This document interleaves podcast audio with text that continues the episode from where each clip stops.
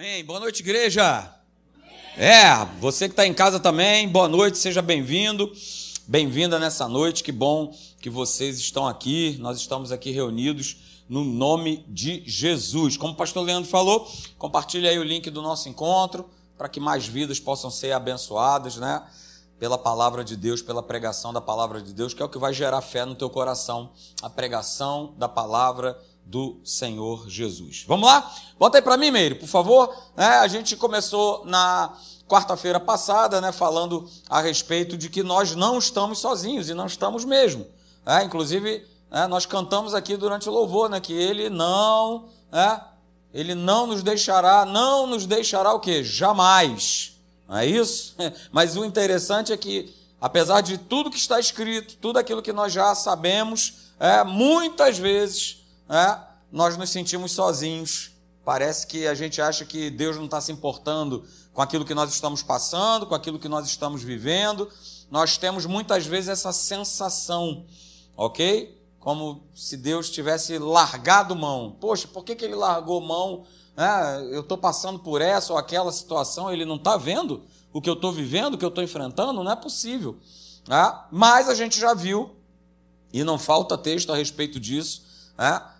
De que não é nada disso, isso aí é um engano que o inferno vem trazer né, sobre a nossa vida, sobre a nossa mente, e não vai se estabelecer, porque a palavra, veja, Hebreus capítulo 13, do verso 5 ao verso 6, olha lá o que, que Deus ele fala ao teu respeito e ao meu respeito. Olha aí, eu coloquei bem grande. Ó, deixa eu te falar, Anderson, Márcia, ó, Bia, eu nunca os deixarei e jamais os abandonarei.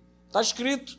E se está escrito, eu tomo posse e creio é, e não vou ter e permitir nenhum sentimento ou nada do que eu possa estar tá passando na minha vida roube essa verdade do meu coração. Ó, eu nunca os deixarei e jamais os abandonarei. Portanto, é, opa, já que eu sei esse conceito e eu tenho a certeza que Deus está comigo, então olha, sejamos corajosos e venhamos o quê? A declarar. Declarar o quê? Ó, o Senhor é quem me ajuda.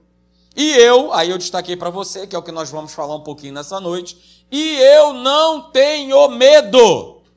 Alguém pode dizer amém aí? Eu não tenho medo. E aí o autor aos Hebreus ele termina dizendo: Que mal pode alguém me fazer? Fala aí para mim. Se Deus ele está dizendo que ele não vai me deixar, que ele não vai me abandonar, então eu tenho mais é que declarar em alto e bom som para o inferno poder ouvir ah, que eu não tenho medo, que eu não vou temer que eu sei que a minha vida está guardada, está protegida é, pelo Senhor. Vimos também, olha aí, o texto que está lá em Josué, capítulo 1, verso 9. O que, que Deus falou para Josué? Está falando para você nessa noite, você está tomando posse? Ó, seja forte e corajoso, seja forte e corajosa.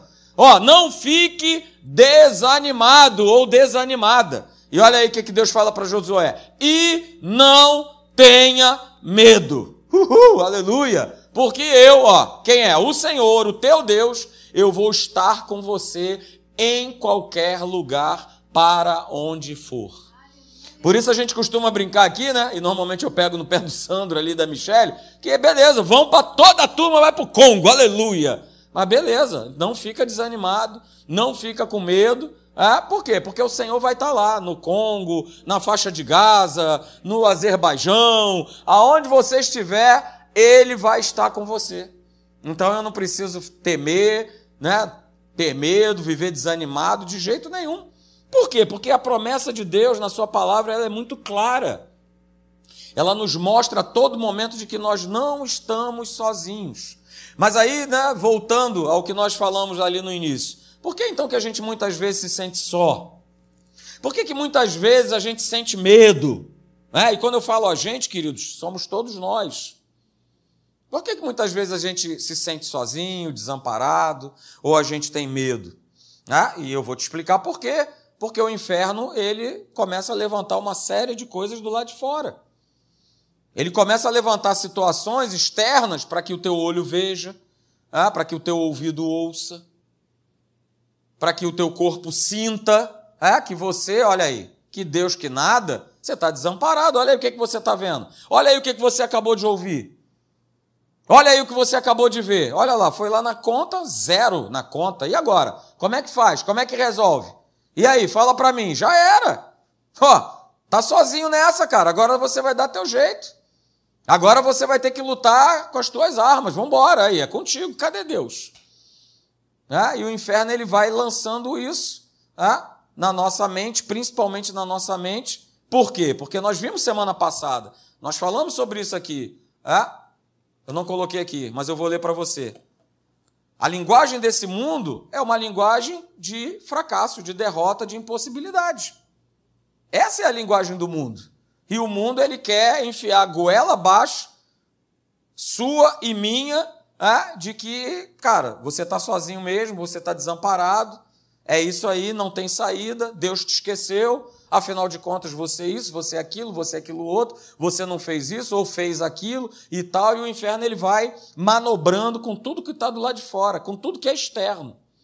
Só que a gente não pode esquecer do que está escrito, aí eu coloco sim para você, 2 Timóteo, capítulo 1, verso 7. Eu leio na versão da Bíblia amplificada, olha o que, é que diz, tem escrito lá. Está dizendo o seguinte: olha, Deus ele não nos deu, ele não nos tem dado o espírito de covardia. Ele não nos tem dado o espírito de timidez. O espírito que ele te concede, a, a mim e a você, não é o espírito de medo, mas sim um espírito de poder, um espírito de amor. É? Ele tem concedido a cada um de nós uma mente equilibrada, é? disciplina e autocontrole. É o que Deus tem nos dado. É o que ele tem nos dado. Então não permita que o mundo te embrulhe é, numa rede de, de sentimentos, de estou sentindo, de estou ouvindo, estou escutando, e isso, aquilo outro, sabendo que existe essa palavra, que é essa palavra que nos governa. Aliás, Deus sempre falou na sua palavra, pelo menos a gente pode ver aí mais de 60 vezes, né, a expressão Deus falando assim: olha só, Marcelão, não temas. Marcelo, não temas. Você quer ver? Olha aí, vou colocar o texto para você. Está invertido, aleluia. Vamos embora. Vou colocar o texto para você. Deuteronômio, capítulo 31, verso 6. Olha o que, que o Senhor ele está falando para o povo de Israel e está falando para você hoje. Você é povo de Deus? É, então é para você. Sede fortes e corajosos. O que que Deus ele fala? Não temais, não vos atemorizeis. O que, que significa isso? Não tenham medo. Não tenham medo diante deles, porque o Senhor, vosso Deus, é quem vai convosco. Ele não vos deixará, nem vos desamparará.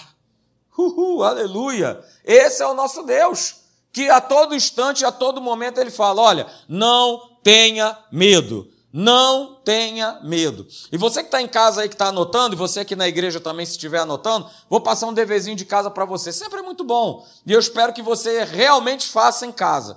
É, anota aí para você ler em casa depois. Segundo Crônicas, capítulo 20, é, versículo de número 15. Anota. Segundo Crônicas, capítulo de número 20, verso 15. Você vai se deparar com quem? Você vai se deparar com a história do rei Josafá, cercado diante de uma série de inimigos ah, e aí ele declara: ó, coração dele cheio de fé, se propôs a buscar a Deus. Ele falou: galera, é o seguinte, não tenham medo. Segundo Crônicas 20, 15, você pode ver na tua casa. Isaías, olha aí, mais um dever de casa. Tá? Se você está se sentindo meio sozinho, meio desamparado, está com medo de tudo, pois é. Isaías 41, a partir do verso de número 10 até o verso 13. O Senhor fala assim: Olha só, Marcelão, não temas, não temas que eu te ajudo, eu te tomo pela minha mão direita e te digo: Não temas. Então lê em casa. Ah? Lucas, capítulo 1, do verso 11 ao 13, lê em casa. Lucas, capítulo de número 10, número 2, verso de número 10, leia lá. Lucas, capítulo 8, verso 50. Vou repetir, Lucas, capítulo 1, do verso 11 ao verso 13. Lucas capítulo 2, verso de número 10, Lucas capítulo 8, verso de número 50 e Apocalipse capítulo 1, verso 17. Anota isso aí, medita em casa, faz esse exercício. Se de repente você, ah, pastor, mas é que às vezes bate um sentimento e não sei o quê, vai ler esses versos para você comprovar se o Senhor ele é contigo ou não é se ele fala a todo instante para você, ó, não tema, Serjão, não tema, eu sou contigo, eu não te desamparo. E a gente vai ver de Gênesis Apocalipse Deus declarando isso. Olha, não tema, não tema. Porque ele sabia que nós, na nossa humanidade, nós iríamos temer.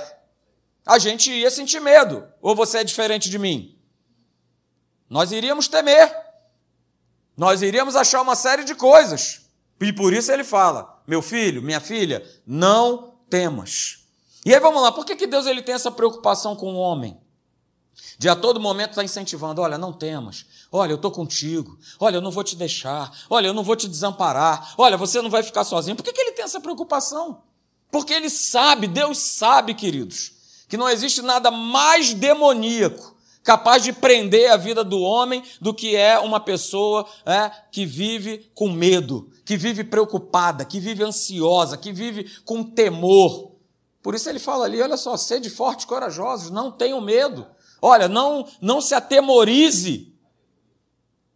Por isso ele dá essa declaração, porque Deus sabe, queridos, que o inferno ele vai bombardear a minha e a tua mente, dependendo das situações que nós estamos vivendo ou atravessando, para que a gente tenha medo, para que a gente largue, para que a gente desista, para que a gente fale, é, chegue à conclusão natural, é, é, não dá, não tem mais, não tem mais como. Não! E eu preciso entender, e você também, queridos, é, que uma pessoa que constantemente vive com medo de tudo, é, cara, a gente não pode encarar isso como algo normal nem natural. Uma pessoa que está dentro da igreja, que é nova criatura, ela não pode viver nessa ciranda do inferno de medo, de preocupação, de ansiedade. Isso não é normal. O medo, como você já está, que nem eu, careca de saber, é, não é, é um sentimento. Mas é muito mais, tem muito mais a ver com algo espiritual do que com puro e simplesmente e um sentimento. E hoje, né, cada vez mais, vai só crescendo a turma, está todo mundo doido. Se você trabalha, você sabe exatamente o que eu estou te falando. As pessoas ansiosas, preocupadas, aflitas, nervosas. Por quê? Porque as notícias não param de chegar. Olha aí, 36 ônibus queimados. E não sei o quê. Olha, o trem aí baleado, cara. É isso aí. E elas não vão parar de acontecer. Elas não vão deixar de acontecer. E aí as pessoas começam a viver né, as suas fobias. É muito interessante, né? Porque tem uma fobia chamada agorafobia. Você sabia dessa? Pastor, que isso é a fobia do agora? Não. É a fobia que a pessoa tem de estar num lugar aberto, mas ela está se achando sozinha dentro desse lugar aberto. O nome dessa fobia chama-se agorafobia. Assim como tem a claustrofobia, que é a pessoa de estar, ter medo de estar o quê? Num lugar fechado sozinhas dentro daquele lugar fechado. Então é só você lembrar de inverter. Agorafobia é o cara que está num lugar aberto, mas está com medo, porque ele está olhando para um lado para o outro e está se sentindo sozinho. E a claustrofobia está preso, confinado num lugar fechado. Ah, ah, pastor, por isso que ah, negócio de elevador. Ah. Opa, calma, cara. O negócio é esse. Mas a gente vê que isso cada vez mais, queridos, vai acontecendo. Hoje é comum o tal dos transtornos. Tem T para tudo que é lado, TDAH, TD não sei o que, T para lá, T para cá, T para lá, T para cá. Tem uma lista. E eu fui pesquisar né? esses transtornos aí da mente, por exemplo, no Brasil. Vou te falar aqui quais são os mais comuns dentro do nosso país. Primeiro transtorno chama-se ansiedade. Segundo transtorno é a depressão. Terceiro transtorno é o pânico. Isso tudo dentro do Brasil. O quarto, transtornos alimentares. É, você sabia que tem a turma passando com transtornos alimentares? É a famosa o quê? Anorexia ou a tal da bulimia. Transtornos alimentares. Transtorno bipolar. Ó, oh, eu conheço alguém assim, cara plec, plec, ele tem um disjuntor, que ele liga e desliga, não é isso? Uma hora ele está ali, pá, animadão, não sei o quê, tratando todo mundo bem, daqui a pouco ele desliga esse disjuntor, desarma, ele começa a sair dando patada para todo tudo que é lado. Transtorno bipolar. O tal do toque, olha aí, você conhece? Transtorno obsessivo compulsivo? Pois é. É a turma aí que isso só só aumenta, né? É o cara que foi lá, fechou a casa. Aí ele sai. Aí daqui a pouco ele fala assim: Não, não, eu não fechei. Ele volta lá. Não, tá, tá fechado, que bom. Não, não, eu não fechei. E a pessoa, a gente chega a ser engraçado, mas o cara faz isso 10, 15, 20 vezes. Essa pessoa está vivendo um transtorno como esse, queridos. E às vezes são pessoas dentro da igreja. Pessoas dentro da igreja são esquizofrênicas. Veem coisas onde não existe.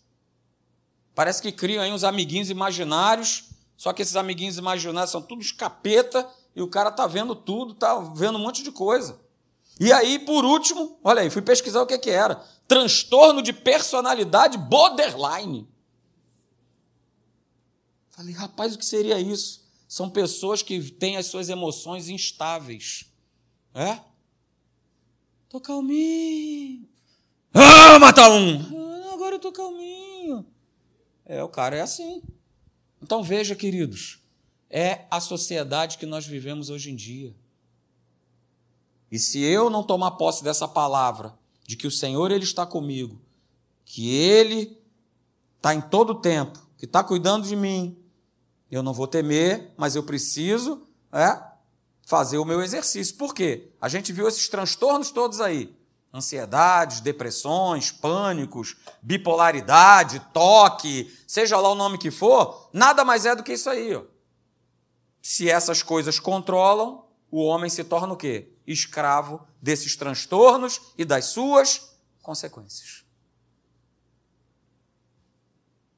Por isso a gente tem falado aqui domingo à noite, vem para a igreja. Ah, a gente tem falado, e aí, quem tem controlado a tua vida? Essa é a pergunta. Quem tem controlado a tua vida? Porque a gente precisa ser escravo, sim, de Cristo.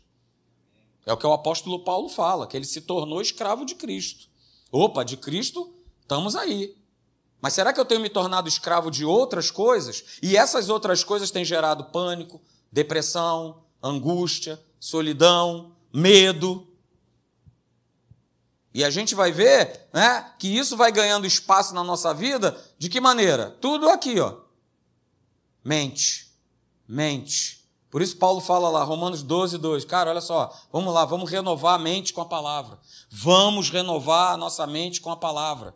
E ó, não tem mais, não é mais opcional, não, tá? Ah, coluna A é todo dia? Não, é duas vezes na semana? Ah, é uma vez só? É só os domingos? Ah, é só quando eu venho a Atos? Não é mais opcional. Se eu não estou nesse processo de renovar. Eu, eu, louvo a Deus, queridos. Eu, por isso que eu estou falando, você tem que ir lá para influenciadores. Tomara que você pegue umas duas horas de engarrafamento para chegar lá no Tijuca. Porque quando eu venho para cá, ó, hoje mesmo, foram duas mensagens para dentro.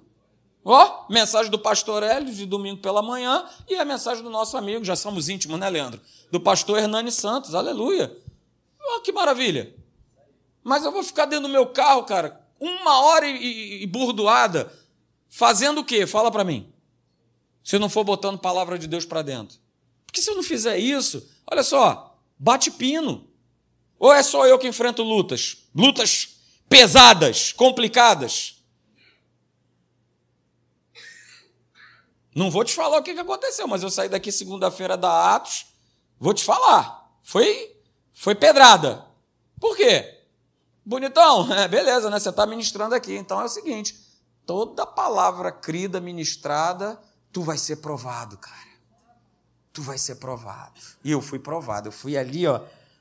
O inferno foi me pegando na unha e eu fui trazendo ele também aqui no nome de Jesus tu não vai me perturbar, cara.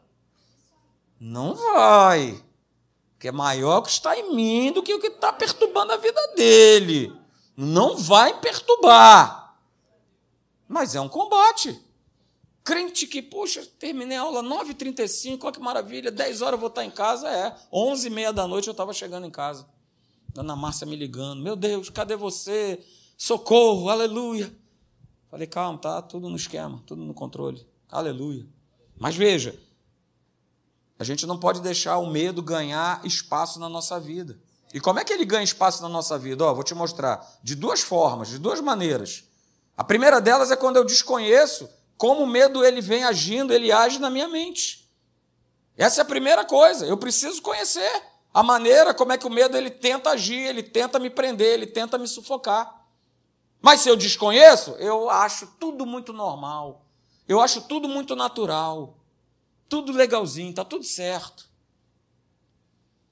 Mas sementes de engano todo dia, assim como a palavra de Deus, sementes de engano também são plantadas na minha e na tua mente todo dia. Para quê? Para que essas sementes possam né, ganhar uma boa terra aqui dentro né, e elas possam frutificar e germinar, e aí já era. Que semente de engano, afinal de contas, são essas? Semente de engano é tudo aquilo que é o quê? Contrário à palavra de Deus. Opa, depositou na minha mente, eu já abracei como certo, tá tudo bem, beleza? Rapaz, não deixe que essas sementes do inferno elas encontrem apoio dentro da tua mente. Não permita. E ó, isso aí é contigo. É com cada um de nós, de nós permitirmos ou não. Né? Falei para você, um exercício que a gente faz ouvir a palavra. Estou de bobeira? Tem um tempo? Tem um momento? Palavra. Tem um tempo? Tem um momento? Vou orar. Tem um momento? Eu vou ler um livro. Não dá mais, cara, para ficar. Não dá mais, não. Ah, foi o tempo, eu lembro. Né? É, o Sérgio também deve lembrar da época dele, mais antigo que a minha, inclusive, aleluia. Né? que ficava lá, né? Poxa, novelinha, ah, poxa, que legal, tão bonitinho, torcendo para o mocinho terminar bem com a heroína da novela. Não dá mais para ficar perdendo tempo com essas coisas, não, cara.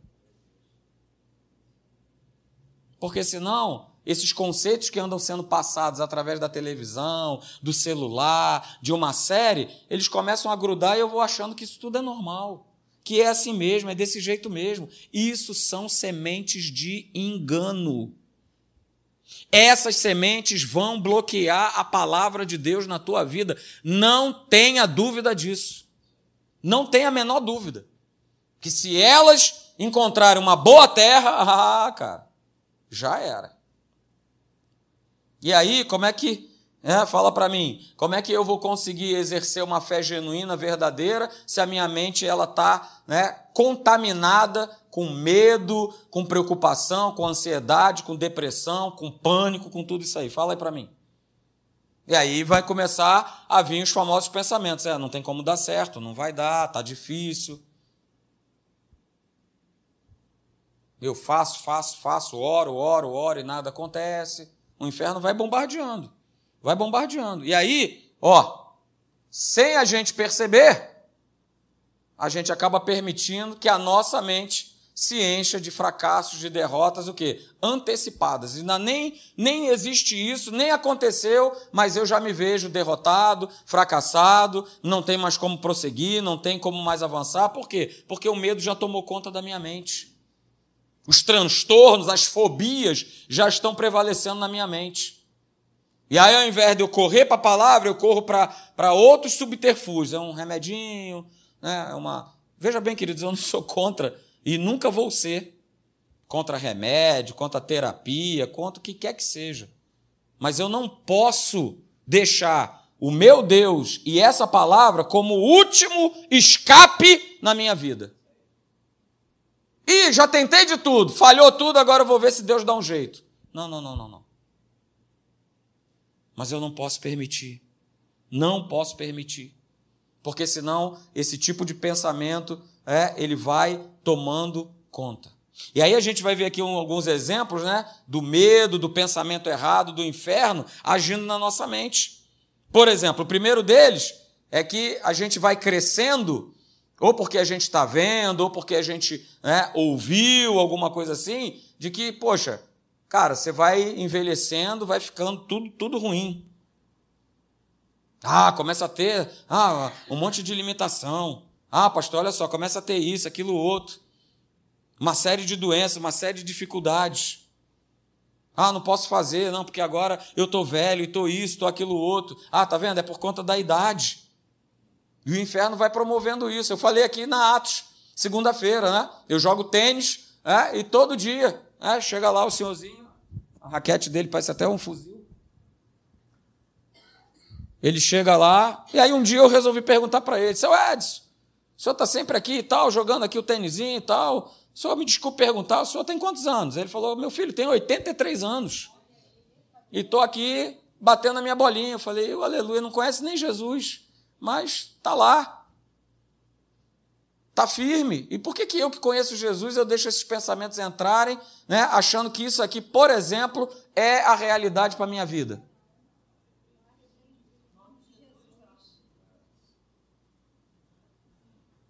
Por que, que eu acho que isso aí é que é a verdade para a minha vida? Por que, que eu vou me acostumando de ver essa imagem e faço a seguinte associação? É isso aí. Envelhecer é desse jeito aí. Todo quebrado, todo estrupiado. Oh, que maravilha. Não vejo a hora de ficar assim, todo, hein, Sérgio? Todo chumbado, que pelo menos no shopping, aleluia Aleluia, eu vou ter a minha vaga. Está ali a plaquinha ali, ó. Mas é essa imagem que vai sendo formada. E que muita gente do povo de Deus vai abraçando esse tipo de imagem. Vai abraçando essa programação mental que o diabo ele vai empurrando desde cedo sobre as pessoas. Para quê? Para que elas tenham medo de envelhecer. Quantas pessoas vocês conhecem que você fala assim: Eu conheço, pastor, uma pessoa que tem medo de ficar velha. Alguém aqui conhece? Eu conheço. Tem medo de envelhecer. Não, eu tenho medo de envelhecer. Porque, olha, acontece de tudo. E o diabo vai sugerindo isso. Ele vai jogando, ele vai jogando, ele vai jogando. Mas veja, está escrito lá no Salmo de número 92, a partir do verso de número 12. Se você quiser abrir a sua Bíblia, você pode e deve. Salmo 92, 12 diz assim: O justo ele florescerá, ó, está falando de nós, de cada um de nós. Salmo 92, verso 12. O justo florescerá como a palmeira, crescerá como o cedro no Líbano. Verso 13, de Salmo 92. Plantados na casa do Senhor, ó, plantados na casa do Senhor. Não é qualquer qualquer coisa aí, não, qualquer árvore dessa aí que está jogada em qualquer lugar, não. Plantados na casa do Senhor florescerão nos atos do nosso Deus. Verso 14. Na velhice darão ainda frutos, serão cheios de seiva e de verdor, para anunciar que o Senhor é reto. Ele é a minha rocha e nele não há injustiça. Uhul, aleluia. Deuteronômio capítulo 34, verso 7, está escrito que tinha Moisés 120 anos, cara, quando ele morreu. Mas diz a palavra, Deuteronômio 34, 7, que os olhinhos dele não se escureceram. Aleluia. E nem, e aí é que eu quero chamar a tua atenção, e nem o seu vigor foi abatido. Ou seja, Moisés ele estava com 120 anos e, cara, zero de emoção. Ele continuava fazendo as mesmas coisas. E não precisava tomar nada, não tinha nada lá para ele tomar. Não, pastor, tem uma batida aí forte aí que eu conheço, né? tem uma erva, tem um... não, não tinha nada disso. O Senhor era a sua força, o Senhor era o seu sustento. E aí, queridos, a gente precisa, cada um de nós, ensinar os nossos filhos, pela palavra de Deus, é? a eles vencerem né, os desafios que cercam e mostrar para eles que eles não precisam ter medo de enfrentar a vida. Porque tem gente que está tá com medo, né? Ah, pastor, eu tenho medo, eu tenho medo até de me casar, eu tenho medo disso, tenho medo, tenho medo, tenho medo de ter filho. Ah, o mundo está assim, o mundo está assado. Cara, não tenha medo. Não seja embrulhado pelo medo. Não se torne alguém inativo, não se torne uma pessoa infrutífera. Porque o inferno vai querer te embrulhar. Ele vai querer agir é, na tua mente para que você não conheça a forma que ele, ele age. Quer ver um outro exemplo dele agindo aí na mente das pessoas? É aquela questão de nós, como a gente sempre fala aqui, ei, pastor Leandro, vem para a igreja, vem para o culto. Ó, oh, quarta-feira, hein? Alô? Vem para cá, vem estar tá aqui com a gente. Vem para o culto, vem congregar, porque essa é a ordem de Deus, é a ordem que está na palavra. Vem congregar, independente se eu toco, se eu canto. Não, não faço nada disso ainda, pastor, mas eu quero, eu quero receber a palavra, eu quero ser abençoado. Mas aí a gente começa, né? Por conta né, de um espírito que vem se instalando, de que não, não, não, é melhor não ir no culto hoje, não. Né? Ah, pastor, o tempo está meio estranho. Está um vento meio frio, meio gelado, entendeu? Então, se eu for, vai que ali no meio do caminho, ó, oh, pronto, já comecei a espirrar e tal. Então, não, não, pastor, eu só vou para a igreja domingo de manhã, porque de noite né, eu tenho medo, sabe, de, de ser assaltado e não sei o quê. E a gente, queridos, acaba agindo. Lembra aquela semente que eu falei para você? Que é a semente do medo. A gente começa a essa semente a, a ganhar a nossa mente. E ela começa a germinar e ela começa a dar fruto. E aí o inferno nos convence é, de que a gente tem saúde, de que a gente está protegido. Não é porque Deus é a nossa saúde ou é a nossa proteção, não, é porque eu tô, estou tô me cuidando, eu não estou pegando vento, eu não estou pegando friagem, ah, eu, tô, eu não estou indo para a igreja, não, pastor, está chovendo, não, pastor, agora está sol demais, a minha pele é muito clara. Então, rapaz, se eu permitir você também, não vão faltar desculpas para a gente não estar na casa de Deus e não congregar. Olha só, deixa eu te falar uma coisa. Não está aqui escrito aqui, não. Aleluia, Senhor. Deixa eu te falar aqui. Foca em mim aqui, Anderson. Aleluia. Aqui, aquele close. Esse tempo que a gente está vivendo de nós estarmos reunidos publicamente num lugar, vai acabar. Não vai demorar muito, não.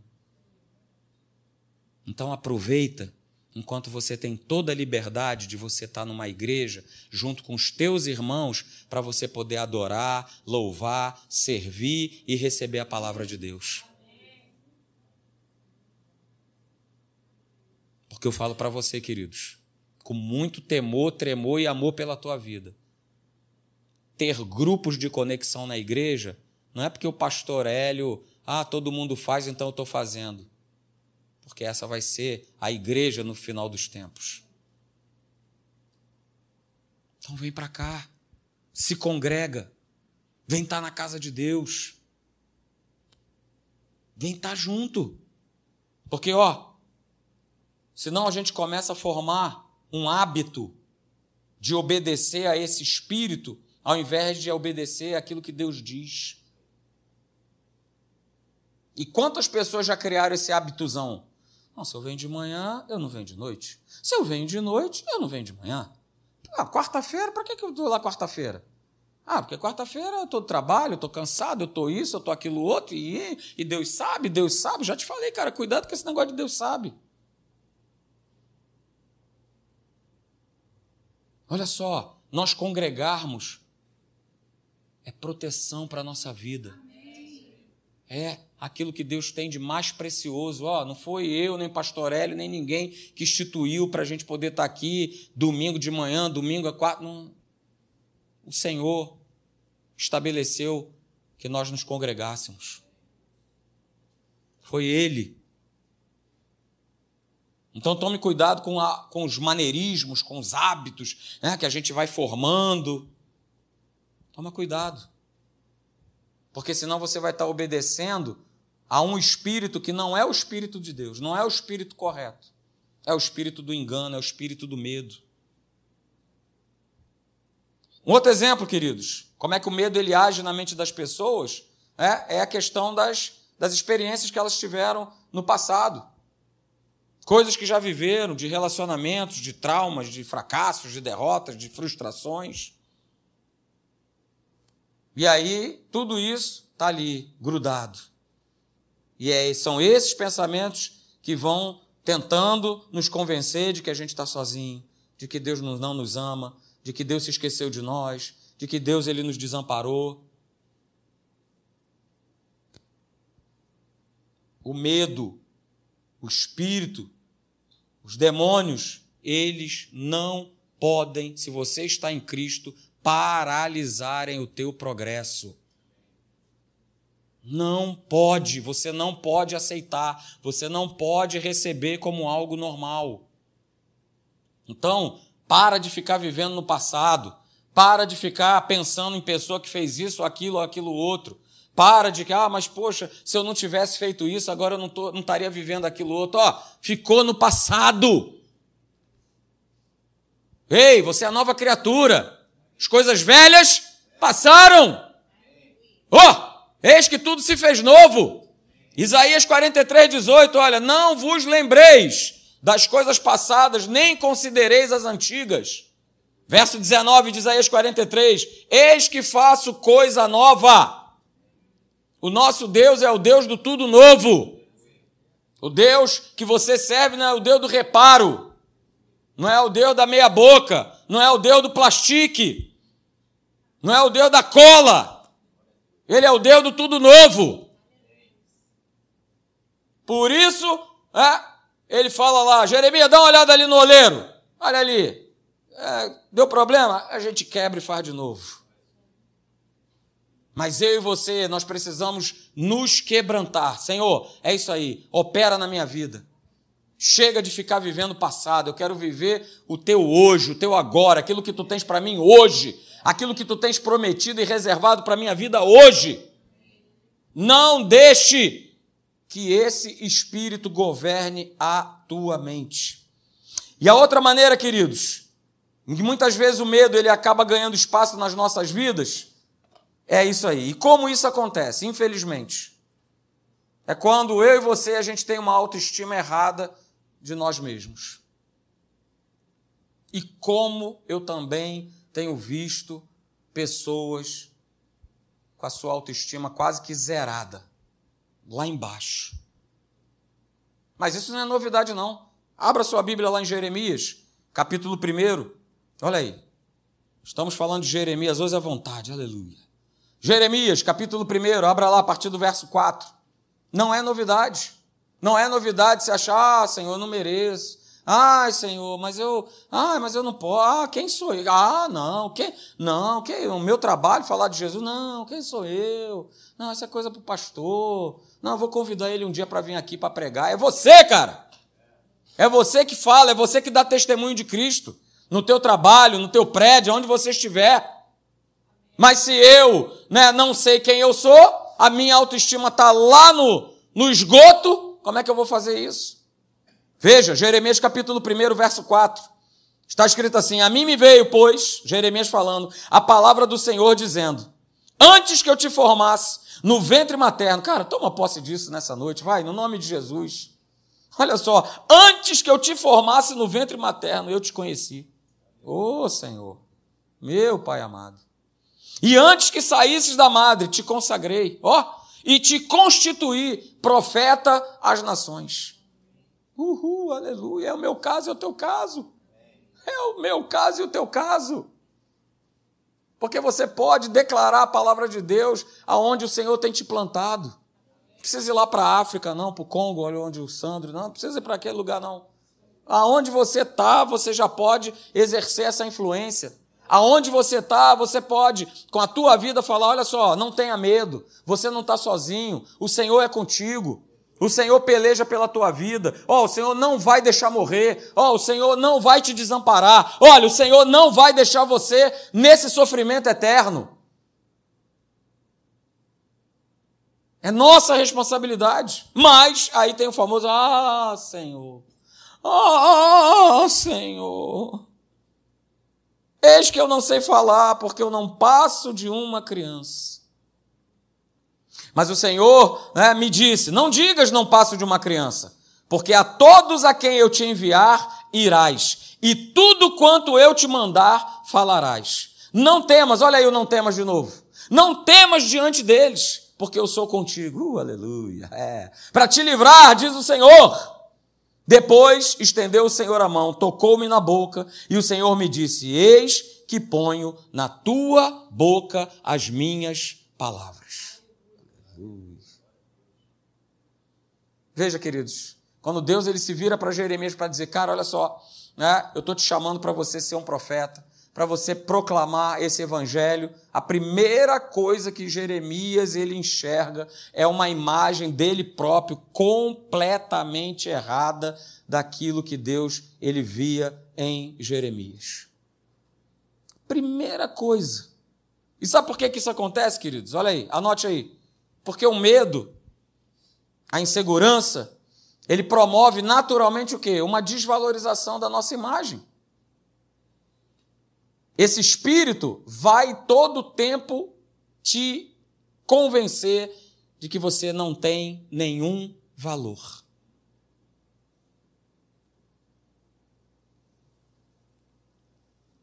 Jeremias só precisava perceber, assim como nós, que se ele quisesse andar com Deus, ele ia ter que viver pela fé.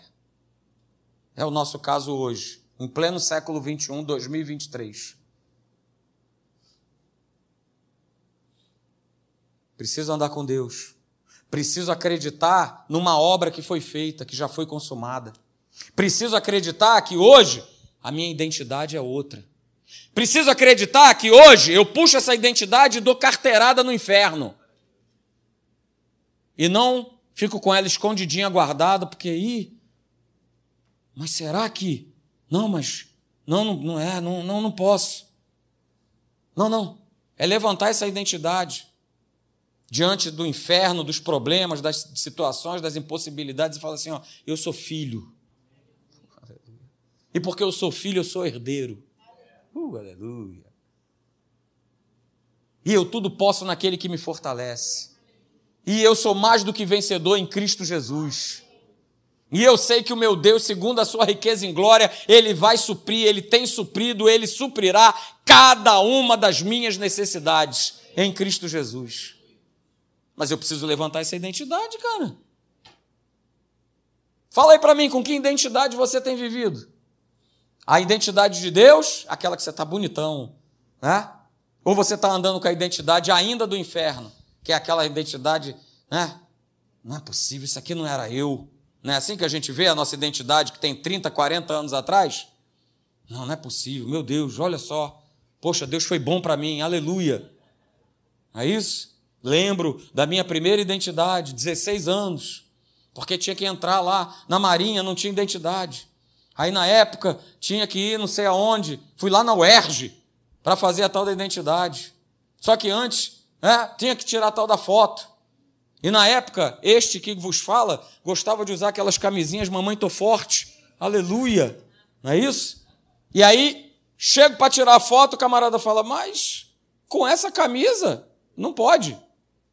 Falei, e agora? Só tem hoje, hoje é o último dia, o último prazo para eu poder, pelo menos, apresentar o protocolo da identidade. Aí, pasme, meus queridos irmãos. Tinha aqueles famosos lambilambes no meio da rua, você está lembrado? É da sua época, Luciana, lambilambes. É? Tinha aqueles famosos lambilambes. Alguém é? Lembra aí do? Quem lembra, por favor, levanta a mão, não me deixe só. Dona Leila, levanta sua mão, dona Leila, pelo amor de Deus, né?